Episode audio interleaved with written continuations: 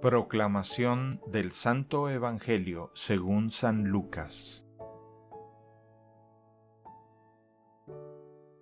En aquel tiempo cuando Jesús terminó de hablar a la gente, entró en Cafarnaún.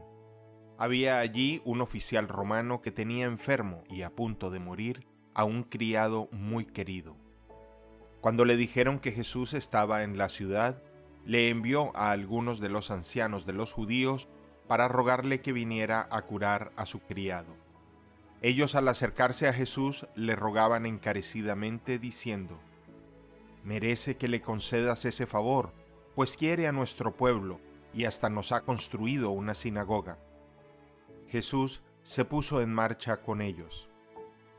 Cuando ya estaba cerca de la casa, el oficial romano envió unos amigos a decirle, Señor, no te molestes, porque yo no soy digno de que tú entres en mi casa. Por eso ni siquiera me atreví a ir personalmente a verte. Basta con que digas una sola palabra y mi criado quedará sano.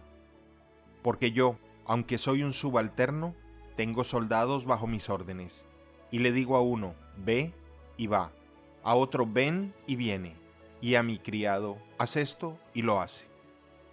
Al oír esto Jesús quedó lleno de admiración y volviéndose hacia la gente que lo seguía, dijo, Yo les aseguro que ni en Israel he hallado una fe tan grande.